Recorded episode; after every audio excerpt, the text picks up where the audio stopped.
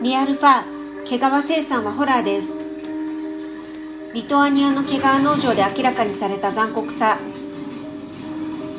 調査映像がリアルファー生産過程でよく起きる共食いの無誤さを明らかにしました。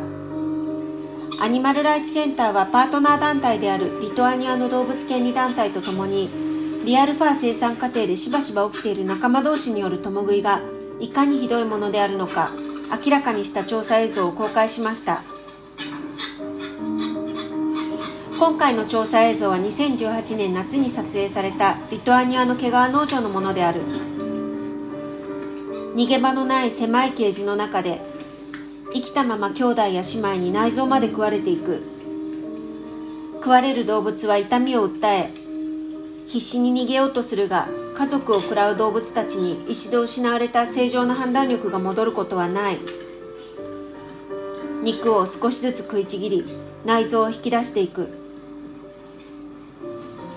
この動画のように脳みそがむき出しになったり耳や尻尾が食いちぎられたり食い殺されていくことは世界中の毛皮農場ではしばしば観察されている。しかしその死ぬまでの間どのように苦しんでいるのかを記録されたことはこれまでなかった。これは毎日起きていることだ。運が良ければヨーロッパでは消毒剤を振りかけられることもあるがそれだけだ。獣医による治療は全く行われておらず放置される。本来ミンクのような野生動物はケージの生活には適していない。毛皮農場で飼育されているミンクは運動し遊び泳ぎ巣を作り狩猟するといった基本的な自由を一切奪われる。多くの動物が小さな小さなケージの中で精神的な異常をきたし結果的に攻撃的になりやすい。攻撃を受けた弱い動物は自然下でするように隠れたり逃れたりすることができない。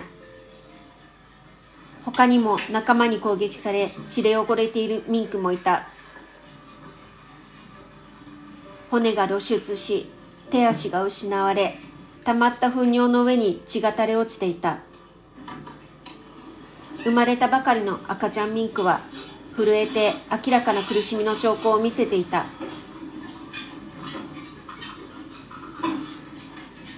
日本国内の毛皮産業は2016年を最後に亡くなった。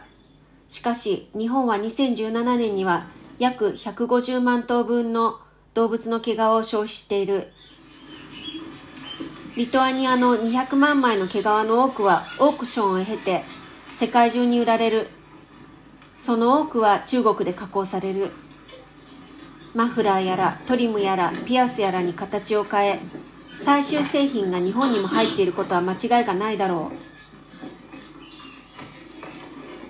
う。リトアニアの毛皮農場を撮影した調査員ジョンはこの調査で目撃したもののことを今まで見たものの中で最も嫌なものであると語った。ホラー映画が現実になったかのようだ。しかし映画の中で被害者はこんなに長くは苦しまない。狂ったように家族が助けを求める家族を食らう姿を見た後に消費者はリアルファーがついた商品を身につけたいと思うだろうか。共食いはここだけで起きているのではない。ヨーロッパ中の毛皮農場で起きている。小さなケージの中で動物を飼育するということはそういうことだ。調査で明らかにされた虐待や障害についての情報は関連する獣医当局 VMVT に通知された。今後当局は検察と協力して責任者を追及しなくてはならない。しかし獣医当局はこの毛皮農場に年数回立ち入り検査を行っているとしておりその際には負傷した動物は隔離され治療されていたとしている。事前通告して行う立ち入り検査や見学が何の真実にもたどり着かないということを強く主張したい。不都合な事実は常に隠されている。毛皮農場から来る毛皮は全てゼロにする以外残酷さはなくならない。さまざまなエシカルな選択肢がある現代社会においてファッションに動物の犠牲はいらない。アニマルライツセンターは動物の毛皮ゼロを目指した署名活動を行っています。ぜひ署名に参加してください。